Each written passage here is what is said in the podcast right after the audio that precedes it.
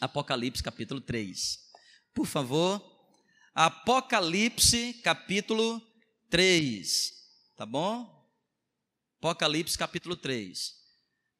Mas as irmãs podem ficar à vontade, quiser ficar aqui também, não tem problema. Estou dizendo que na hora de. Tá bom?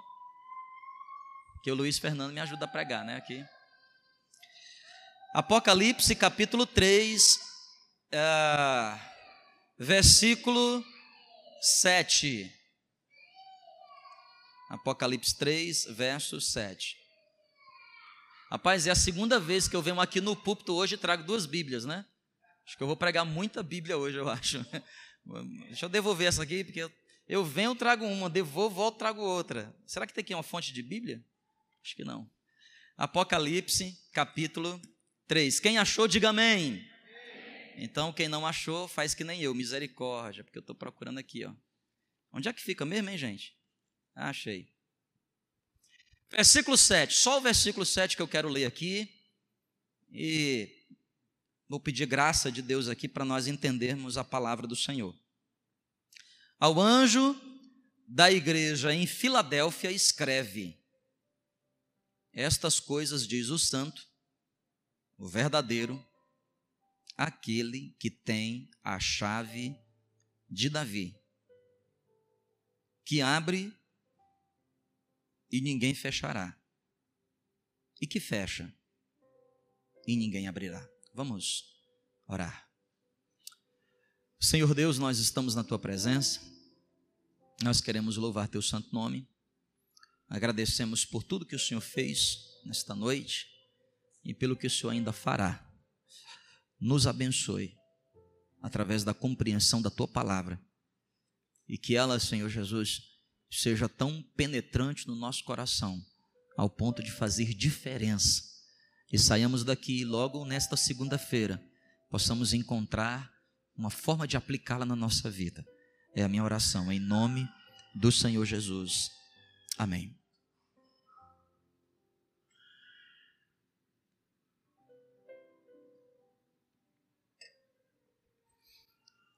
Eu vou pedir somente para as pessoas que vieram aqui na frente, durante aquele momento de apelo, de reconciliação ou de entrega à vida a Jesus, é, que não saiam antes de, de falar comigo no final do culto. Eu gostaria de pegar um contato seu e quem sabe a gente bater um papo essa semana, tá bom?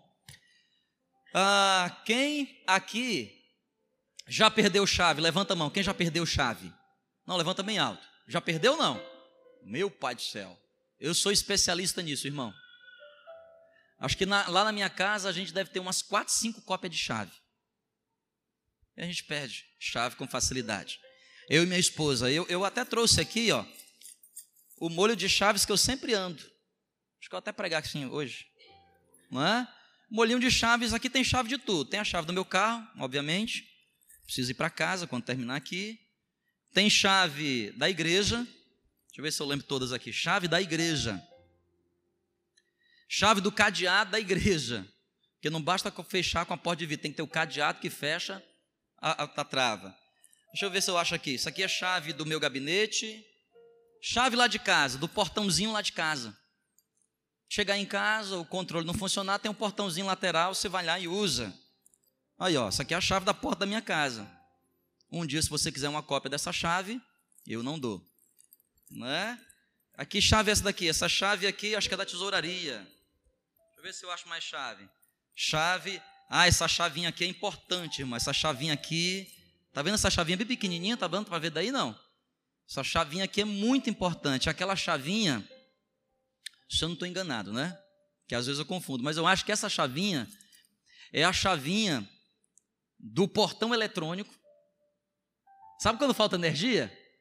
Que o bicho não funciona? Aí você tem que ir lá. No meu é assim: tem que meter uma chave abrir um negócio, puxar, e aí só que o portão está livre, não é? Chave. Uma vez eu, eu, eu, eu conversando com um chaveiro, perguntei para ele assim: cara, não era possível pegar todas as minhas chaves e fazer uma só, não? Não é? Já pensou se todas as chaves que a gente tivesse fizesse uma só? Seria bom, não seria? Não seria. Seria bacana. E aí eu, eu conversando com o chaveiro, ele me falou que existe um negócio chamado chave mestra. Já ouviu falar disso? Eu até preparei aqui o slide, né? Chave mestra para viver promessas. Já pensou, será que existe uma chave mágica que faz a gente viver promessas? Eu descobri que existe. Descobri isso, isso hoje à tarde. E eu até preparei aqui algumas figuras. Ó, por exemplo, isso aqui é a chave mestra que o chaveiro que você chama lá na sua casa quando você perde a, a chave, e, e, ele não tem como fazer a chave ali na hora, a primeira coisa que ele tem que fazer é abrir. Então ele usa um, um, um negócio como esse daí, eles chamam de chave mestra. Às vezes eles usam uma chave mais complexa, algo desse tipo, ó. O camarada que é chaveiro, que tem chaves desse tipo, diz eles que abre tudo, irmão. Abre carro, porta, cofre, abre tudo. Quando você vai no hotel, né? Antigamente você ia no hotel e o camarada te dava uma chave. Hoje em dia tem as, as chaves eletrônicas, né? Eu até coloquei uma aqui para você ver, ó. Quem, quem já viu esse tipo de chave? Levanta a mão. É uma maravilha, não é, não, irmão? Hã? Você chega lá, faz o check-in, e aí, como é que vai? Tudo bem? Quero ficar aqui. Quantos dias? Três dias. Vai fazer o quê? Eu vou dar uma volta aqui na cidade. Você tem um quarto, tem um quarto para mim, o cara faz o cadastro para você, paga. Tem que pagar, né? Tá aqui a chave. E você sai, né? Esse nome, para o meu quarto. E uma vez eu perguntei para o moço da recepção, eu perguntei assim, como é que faz a moça que vai lá da, da limpeza? Precisa deixar... Não, ela tem uma chave mestra. Eu descobri que cada funcionário do hotel tem uma chave mestra. O que é que a chave mestra faz? Ela abre todos os quartos. Todos os quartos. A minha só abre o 202. A do vizinho, o 203. Mas a, a, a da moça da limpeza, o do cara da manutenção, abre todas. Por isso que é muito importante quando você vai para o hotel fechar. Não é? Que às vezes você está lá fazendo umas coisas diferentes. Aleluia. E aí você tem que fechar, irmão. Quem está entendendo o que eu estou falando, diga amém. Chave mestra é essa chave, né? Uma vez eu fiquei num hotel que eu acho que me deram a chave mestra. Porque eu me confundi no quarto e entrei no quarto errado. Eu disse, meu Deus, não é meu quarto. Aí eu fui para o meu quarto, que era o vizinho. Aí depois eu descobri que minha chave abria todos os quartos. Eu falei, rapaz, que coisa, me deram a chave mestra. Mas na verdade não era a chave mestra, era que o negócio estava com um problema que todo mundo abria a chave de todo mundo. Porque eu, uma, uma, vez eu estava lá no quarto, eu sei, eu estou aqui, tem gente. É problema, irmão. Chave mestra para viver promessas. E às vezes você não precisa ficar andando com tantas chaves. Eu fui no dicionário hoje à tarde. O que é que é chave mestra? Então, achei a resposta. É uma chave que abre todas ou quaisquer portas. Chave mestra é uma chave que abre portas de todo tipo que você possa imaginar, de todas as formas que você possa pensar. Chave mestra. Nós estamos chegando ao fim do ano, último mês desse ano que Deus nos deu. Eu estava fazendo os cálculos de hoje até o dia 31 tem exatos 41 dias. Hoje é dia 20, não é isso? Dia 20 esse mês tem 30, 10 com mais 31, 41 dias. E eu fiquei pensando, Senhor, falta apenas 41 dias para esse ano terminar. Será que eu vivi neste ano todas as promessas as quais o Senhor liberou sobre a minha vida? Será que eu tenho vivido as promessas que Deus deixou para mim. Se você fizesse hoje, nesses últimos 41 dias desse ano, uma avaliação sobre como anda a sua vida, como é que você responderia? Oh, esse ano para mim foi muito bom. Aquilo que eu planejei eu cumpri. Esse ano, janeirão entrou e eu disse: esse ano oh, foi emagrecer. Falta 41 dias para terminar o ano. Como é que está a balança? Não precisa responder. Você, quem sabe, projetou esse ano. Entrou janeirão, você até fez São Longuinho, São Longuinho. Tem crente que faz. Joga umas uvas para trás, sei o quê. Umas macumba gospel. aí você, você, você pensou comigo, você, você pensou assim: esse ano eu vou falar um novo idioma, porque eu não aguento mais esse meu inglês don't to hide, don't to rain. Não aguento mais o verbo to be, eu preciso passar do verbo to be. Me arranja outro verbo. E você começou esse ano, você, esse ano eu vou chegar no final do ano fluindo no inglês. Como anda seu inglês hoje? Hum. Ou então você esse ano pensou seguinte: então estabeleci metas, metas. Esse ano é o ano da promessa de Deus na minha vida. Eu preciso melhorar, eu preciso passar nesse concurso, eu preciso ganhar um pouco mais. E você estudou e desestudou, estudou de novo. Falta 41 dias. Ou então você fez promessas como os casais aqui fizeram ontem. Não é? Tivemos encontro de casais e tinha uma dinâmica aqui que a gente fez promessa para o cônjuge no ano que vem. Kelly fez uma promessa, ela disse o seguinte: não vai ficar mais irritada com meu ronco. eu falei, como eu não ronco? E ela nessa noite, nessa madrugada, três e pouco, gravou meu ronco e mandou para a igreja toda. E eu prometi que não vou mais gritar com ela. Só a partir de 2017. como, é que, como é que as promessas fez, cumpriu? Faltam 41 dias. Eu tenho aprendido, irmãos, que às vezes nós não conseguimos viver as promessas de Deus. E às vezes nós não, também não conseguimos viver as promessas que fazemos. Simplesmente porque nós não encontramos a chave mestra para viver essas coisas. Será que seria possível vivermos nos próximos 40 dias aquilo que porventura ainda não conseguimos viver nesse ano todo? Será que seria possível viver nesse restante de ano um mês e dez dias? Quem sabe se acertar com a balança, eu e a balança. É possível, 40 dias, irmão, tem uns treinos fortes aí. Será que é possível você melhorar esse inglês aí, esse espanhol que você fala? Ou quem sabe português, né? Tem gente que está precisando melhorar o português também. Será que seria possível você, nesses últimos dias, viver o melhor de Deus? Quem aqui crê que é possível, diga glória a Deus. Então eu quero revelar para vocês aqui o segredo, a chave mestra para você viver os milagres de Deus na sua vida. Sabe qual é a chave mestra, irmão? Vixe, meu Deus do céu, meu óculos quebrou. Aí, Renan, fiquei igual a você.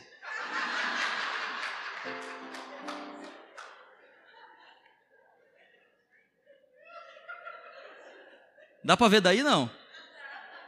vou pregar assim, tá?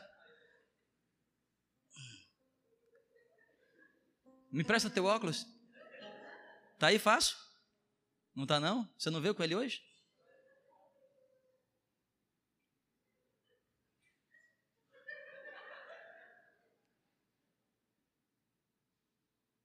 Eu descobri que eu tenho miopia e esses dias também eu acho que eu tô com esse negócio de perto também. Não é? Gente, meu óculos quebrou mesmo. Isso é coisa, isso é coisa, cara, de jogar vôlei com óculos. Os caras batem no meu óculos, tem nem misericórdia do pastor. Não é? Mas vou deixar aqui. Olha aqui, irmãos, qual é a chave mestra? Quem pode falar bem alto? Oração. Oração. Irmão, o mistério é tão grande que até o óculos quebrou, né? vou precisar de um milagre. O Senhor faz um milagre em mim, né? Gente, daqui do Alexandre não vejo nada, só um negócio azul que ele tem aqui. O que é que ele tem na, uma gravata, mais nada. Qual é a chave mestra? Jesus, ajuda eu a ler. Oração, irmão. Oração é a chave mestra, sabe? Eu quero falar de uma hoje e quem sabe domingo de uma outra. Chave mestra para a gente viver. O que quem sabe ainda não vivemos nesses, nesses últimos dias. A grande pergunta que eu quero começar respondendo é: o que é, que é oração? Eu preparei alguns slides, né? o que é oração? Se a chave mestra para viver as promessas de Deus é oração, precisamos do início. O que é oração? Porque às vezes nós pensamos, uns acham que sabe o que é oração, mas nunca parou para meditar sobre isso. Tem gente que está rezando. É diferente a reza da oração. Quando você está rezando, você está repetindo palavras que às vezes, de tanto repetir, elas perdem um pouco o sentido. A oração ela é recheada de espontaneidade. E toda oração, ela começa com o coração humilde. Eu vou pedir que você abra a sua Bíblia, e aí o Raildo vai me ajudando só com os slides. Em 2 Crônicas, capítulo 7, versículo quê? Aparece aí, aparece, gente? Está aqui, 2 Crônicas 7, 14. Olha o que, é que a palavra do Senhor diz. Quem poderia ficar de pé bem alto e ler para mim 2 Crônicas 7, 14? Porque eu não vou poder ler.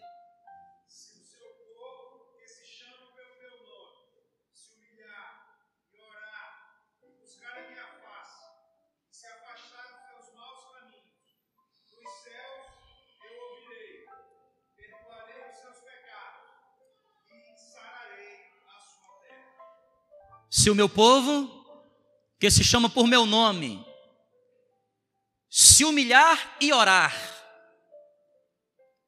se o meu povo que se chama por meu nome, se humilhar e orar, é interessante que a expressão está junto.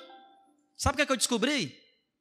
Segunda Crônica 7,14, em hebraico, é uma palavra só, que nós em português traduzimos para humilhar e orar. Igreja, a chave mestra para a gente viver as promessas de Deus na nossa vida começa com oração. A oração tem muito poder. E o que significa oração? Oração começa com um coração humilde. Oração começa com humilhação. Porque sem humilhação não existe possibilidade desse diálogo que faremos com nosso Deus passar do teto. Por isso, o Salmo 57, 53, versículo 17 diz: Sacrifícios agradáveis a Deus é um coração contrito, coração compungido, coração humilde. O Senhor chega para Salomão numa visão e diz assim: Olha, gostei de tudo que vocês estão fazendo, eu gostei da adoração que você fez nesse lugar. Se porventura a chuva não vier e as plantas não derem o seu fruto, se os animais não encontrarem mais pasto, se as coisas começarem a ficar difíceis, se, se é condicional, se o meu povo, que se chama por meu nome, se humilhar e orar. Oração, igreja, é antes de tudo um estágio de humilhação. Sabe por que, que oração é um estágio de humilhação? Porque quando você entra em oração, quando você entra num discurso de oração, você está falando com Deus do universo, e essa oração que você está falando para ele é o seguinte: olha, Deus, deixa eu deixar claro uma coisa para o Senhor. Eu não consigo ir além daqui. Eu não consigo ir mais que isto. Meu braço é pequeno demais. Meu bolso não alcança.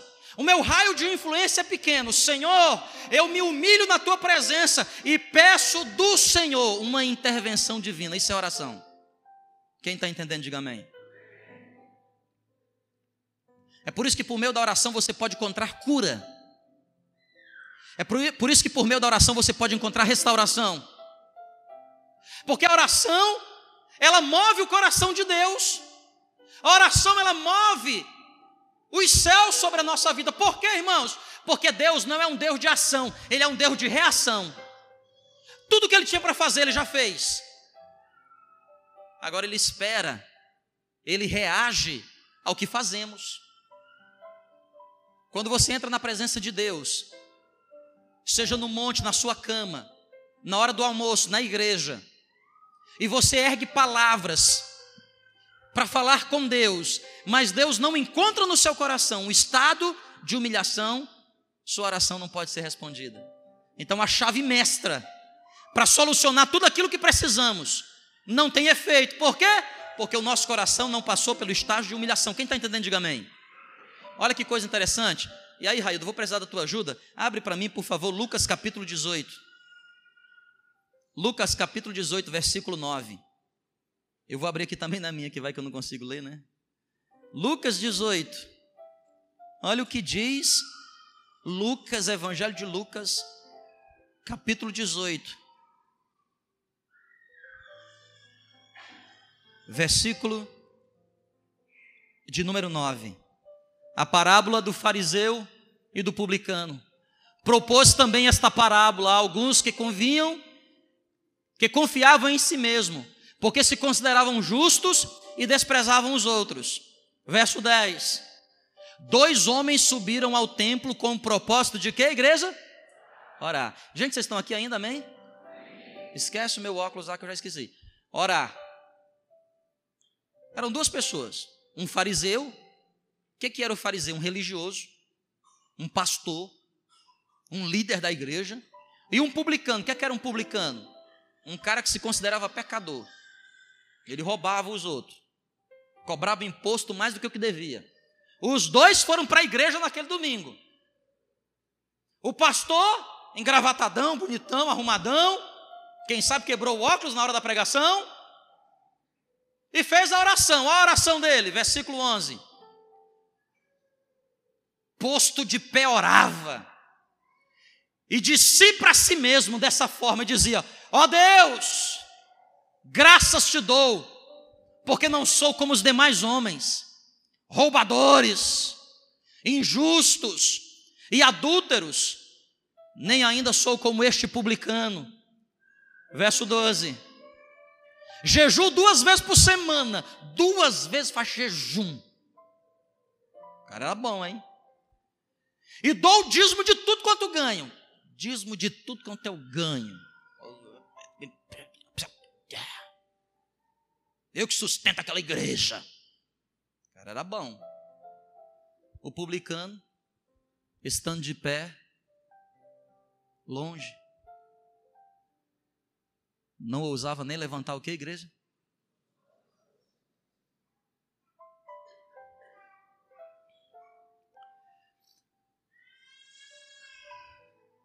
Eu não gosto de conversar com ninguém via nenhum tipo de rede social.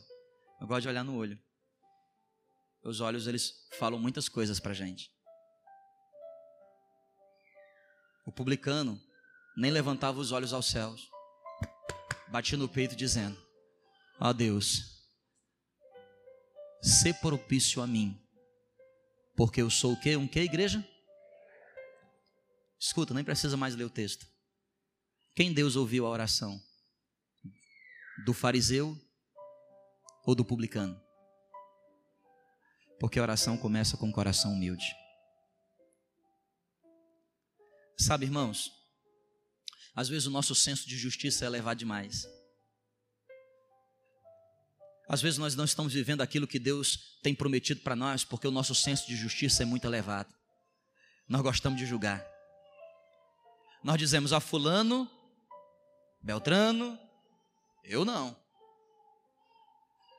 Mas nós precisamos entender o que a palavra de Deus diz em Romanos 3:23. Todos pecaram e carecem da glória de Deus. Ele encerrou todos nós de mesmo debaixo tapete, debaixo da mesma vara. Somos pecadores. Sabe qual é a chave mestra para viver as promessas de Deus? Oração. Uma oração Oração é coração humilde. Oração é se humilhar diante do Senhor. A segunda pergunta que eu quero responder nessa noite é: quando devorar? Primeiro, o que é oração? E a segunda é: quando orar? Quando que eu devo fazer isto? Eu aprendo com Jesus em outras duas passagens. Primeiro, Lucas capítulo 6, versos de 12 a 16. Ah, vou precisar da tua ajuda, mano. Verso 12 a 16 de Lucas, diz assim: ó, naqueles dias retirou-se Jesus para o monte, a fim de orar, e passou a noite inteira o quê? Orando. Passou a noite orando. E quando amanheceu, chamou a si os seus discípulos, e escolheu doze dentre eles, os quais deu também o nome de apóstolos. E aí vem a lista dos doze apóstolos de Jesus: Pedro, Tiago, João, o Bartolomeu, Felipe, o Mateus, e aí vai. Ei, irmãos, volta lá para o slide. Ó, quando devorar? Eu devorar nas decisões o quê? Importantes. Falta 40 dias para terminar o ano. O ano inteiro já passou. 320 dias já se passaram. Será que você lembrou de, nas horas mais importantes, você buscar a Deus em oração antes de decidir? Ou será que você está usando o poder que lhe é legítimo, porque ele te deu o livre-arbítrio? Ou será que você está usando o poder que ele te deu e tomando decisão sem consultar Deus? Escuta, eu tenho aprendido algo na vida. Somos livres para fazer qualquer tipo de escolha, mas nós somos escravos das consequências das nossas escolhas. Às vezes nós chegamos no final do ano e não estamos vivendo tudo aquilo que Deus tem preparado para nós, por quê? Durante o ano fomos precipitados, decidimos sem consultar. Você foi afobado, como diz lá no Ceará, foi afobado. Deixa ser afobado, menino. Porque o apressado faz o quê? Come cru. Hum?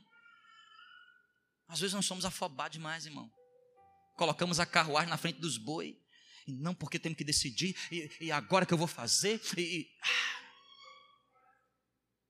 Sabe, filho, presta atenção aqui, ó. Na vida nós temos que fazer continuamente escolhas. Até quando você não escolhe, você já fez uma.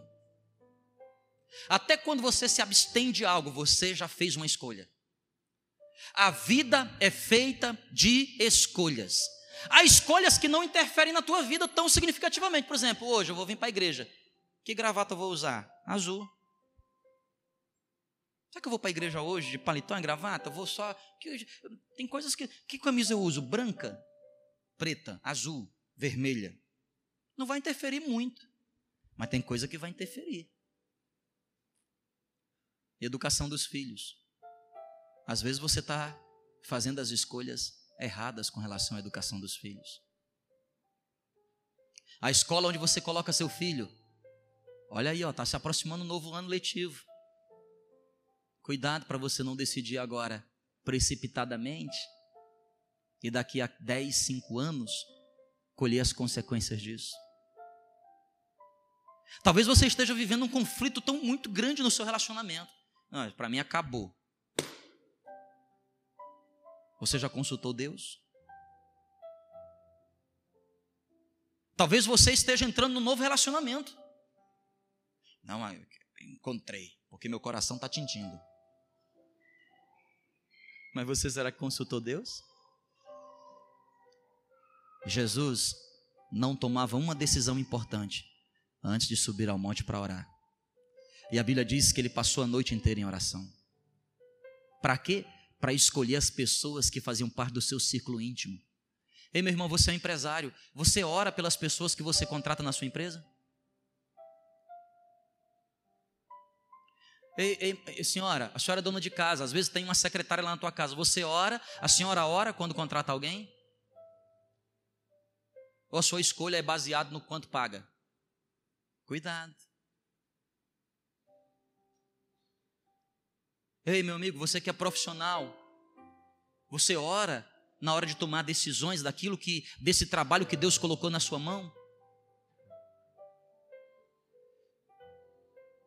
Você recebeu um convite, uma promoção, você ora antes de aceitar? Cuidado, até o, o diabo se disfarça de anjo de luz. Nem tudo que reluz é ouro. A chave mestra para poder vivermos bem as promessas de Deus é vivermos uma vida de oração. Quando Jesus orava? Nas decisões importantes. Mas sabe quando Jesus orava ainda mais? Nos momentos o quê? Não, fala bem alto para mim. Nos momentos o que, igreja? Difíceis. Porque a vida é feita de dia bom e dia ruim. Tem dia, meu irmão, tem dia que eu vou falar. O sol nasce piscando para você. Tem dia que ele, o sol entra na janela da tua casa e diz assim: Bom dia. É não? E você já acorda de um salto, você fala: Eita, hoje é o dia, hoje eu vou decolar. Mas tem dia, meu irmão, tem dia que o sol nem aparece. Como diz um amigo meu, tem dia que parece noite.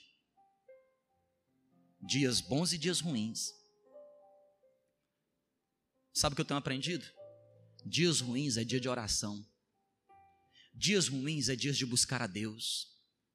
Dias ruins é dias de nós nos humilharmos na presença de Deus para buscarmos ao Senhor. Não precisa ler esse texto aqui, não. Mateus capítulo 6, 45, 48, você lê em casa. Sabe o que aconteceu? Jesus tinha acabado de multiplicar pães e peixes para 5 mil pessoas. 5 mil homens. Jesus disse assim: ó, atravessem, atravessem esse lago. Só que Jesus já sabia do que estava por vir. Então Jesus mandou os discípulos na frente, o que é que Jesus foi fazer? Foi ao monte, subiu ao monte para orar. E a Bíblia diz que ele, ele subiu ao monte para orar no finalzinho da tarde, da tarde, no crepúsculo, na mudança de dia, por volta das 18 horas, horário local. E Jesus subiu ao monte para orar. E Jesus orando, orando. Daqui a pouco, em alta madrugada, alta madrugada, a Bíblia diz a quarta vigília da noite. O barco dos discípulos estava sendo açoitado pelas, pelas ondas do mar. A água entrando no barco, o barco quase indo a pique, o barco quase virando. Mas Jesus tinha um mecanismo profilático, Jesus tinha um mecanismo de prevenção. Ele estava no monte orando. Momentos difíceis da nossa vida nós temos que aprender a orar. Sabe o que acontece, irmãos? É que frequentemente nos momentos de alegria nós não oramos. E quando nós estamos passando por momentos difíceis, a gente também não ora. Quando a gente está num momento muito feliz, o que a gente diz? Eu não vou orar porque eu estou muito feliz, para que, que eu vou orar? e quando a gente está muito triste, a gente diz: Eu não tenho nem força para orar, Deus. Seis horas por mim, irmãos da igreja. Seis horas, pastor, por mim, seis horas. Seis horas todos por mim. Mas no momento difícil é hora de orar. Ai, pastor, mas no momento difícil eu não tenho forças, eu não sei nem o que falar. Até Jesus não sabia o que falar no momento difícil. Lucas capítulo 23, Jesus no Getsemane subiu no monte para orar com Pedro, Tiago e João, deixou Pedro, Tiago e João aqui, e a Bíblia diz que um, um tiro de pedra, cerca de 50 metros, andou, Jesus, Jesus dobrou o joelho lá no Getsemane, dobrou o joelho e a oração dele, Senhor, o dia está difícil, a situação está complicada, é, se possível, afasta de mim esse cálice, contudo não faça como eu quero, mas sim como tu. E quantas vezes ele orou assim? Quantas vezes? Ou seja, o cara que nos ensinou a orar sem repetir estava agora o quê? Repetindo a mesma oração. Senhor, irmão, eu sei, você sabe, mas principalmente Jesus sabe que nos momentos difíceis da nossa vida não é fácil orar, mas nós precisamos orar nem que tenha que ser aquela velha repetição que a gente faz: abençoa meu pai, minha mãe e meu avô. Nem que seja aquela velha oração da hora da comida: Senhor, obrigado, abençoa o pão, diminui a multidão. Você tem que orar. Quem está entendendo, diga amém. Chave mestra, irmão. Oração. Com essa chave, você consegue abrir todas as portas portas. Espirituais você consegue abrir. Portas financeiras você consegue abrir. Todas as portas se abrem por meio da oração. O que é orar? Já aprendemos. O quando orar? Agora a grande pergunta é como. Como o quê? Como orar. Vamos aprender? Primeiro em quê? Vamos ler essa passagem? Por favor. E quando orardes, esse raio é bom, irmão. Menino abençoado. E quando orardes, não sereis como os hipócritas. A oração do hipócrita.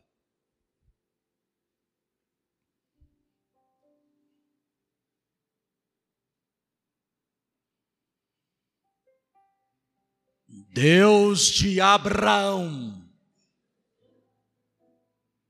de Isaac e de Jacó. Era para os outros ver.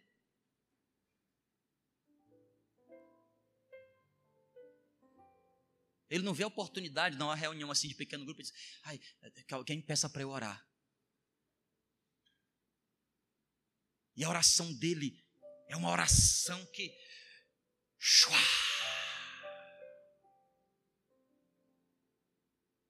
Mas ela não partiu de um coração quebrantado, de um coração humilhado. Não seja como os hipócritas, porque gostam de orar em pé nas sinagogas e nos cantos da praça. Mas para o meio da praça, lá na Praça das Águas. E na hora da Sinfonia 9 de Beethoven, Adeus! Sobe água. Desce água.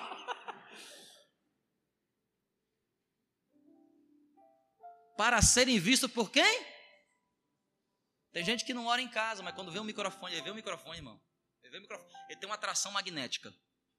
Ele olha para o microfone, o microfone olha para ele e fala: Eu te amo. Em verdade vos digo que eles já receberam o quê? Mas olha como é que Jesus nos ensina a orar. Tu, porém, quando orar, orares, entra no teu quarto e fecha a porta. Orarás a teu pai que está em secreto. E teu pai que vem em secreto, te o quê?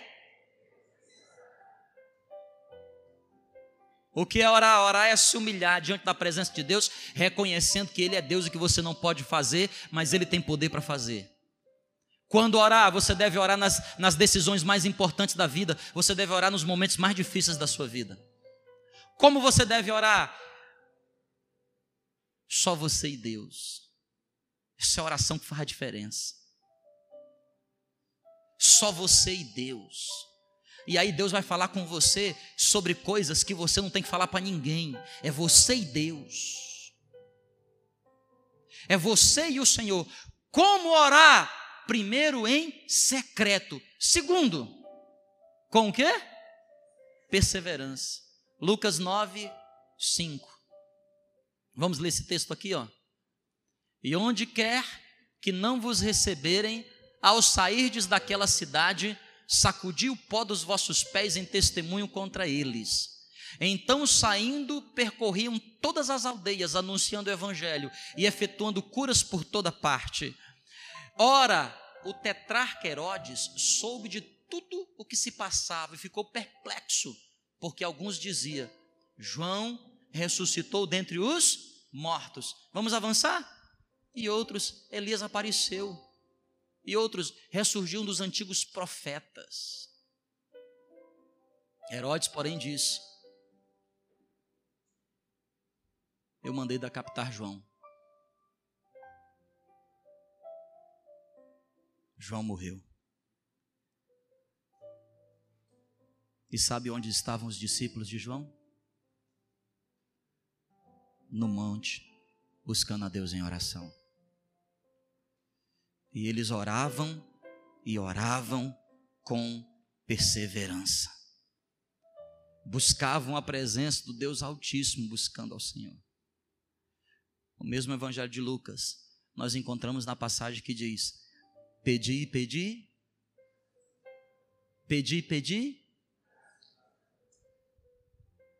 Buscai e batei, batei e oração não é algo que você faz uma só vez, porque dobrou o joelho no seu quarto e é em secreto. E você acha que porque você fez uma oração,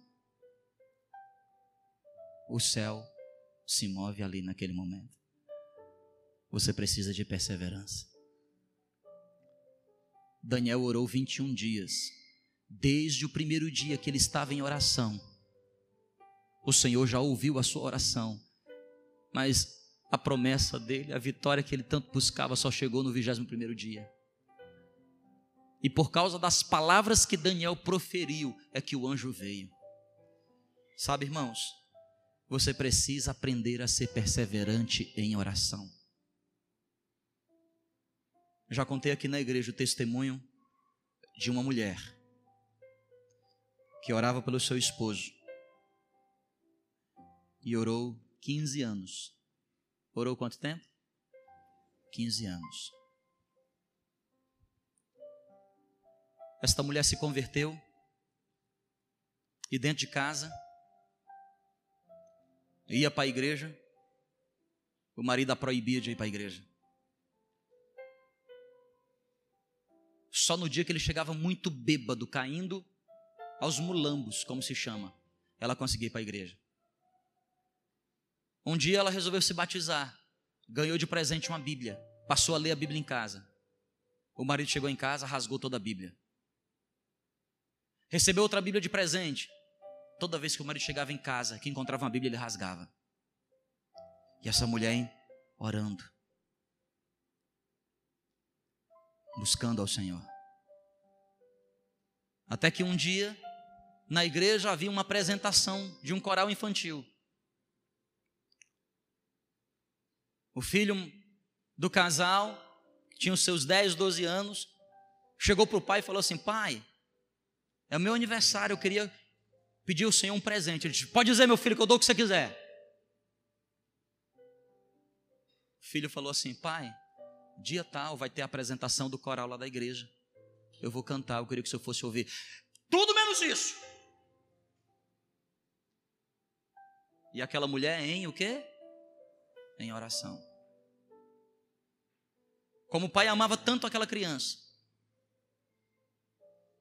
resolveu ir naquele dia. Nem sentou nas, sentou nas cadeiras, ficou de longe, vendo o culto, esperando a hora do filho cantar e ir embora. O filho começa a cantar. E aquela melodia, aquela letra que cantou, saiu daquele altar vibrou todas as moléculas de ar que existia naquele ambiente. Chegou até o tímpano daquele moço que estava lá atrás. E antes da canção terminar, estava ele sozinho no altar, de joelhos dobrados, dizendo: Eu quero esse Jesus para minha vida. Não foi o poder da canção, ela apenas foi o veículo. O que moveu o coração foi a oração daquela senhora, anos sem fim. Eu quero encerrar essa noite lendo com vocês um slide que eu preparei, Provérbios capítulo 8, verso 17. Vamos ler juntos? Eu amo.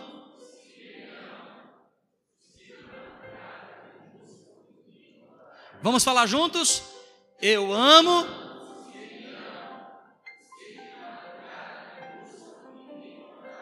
Provérbios 8, 17. Eu quero encerrar essa noite. Semana que vem, se Deus assim permitir, falarei sobre outra chave.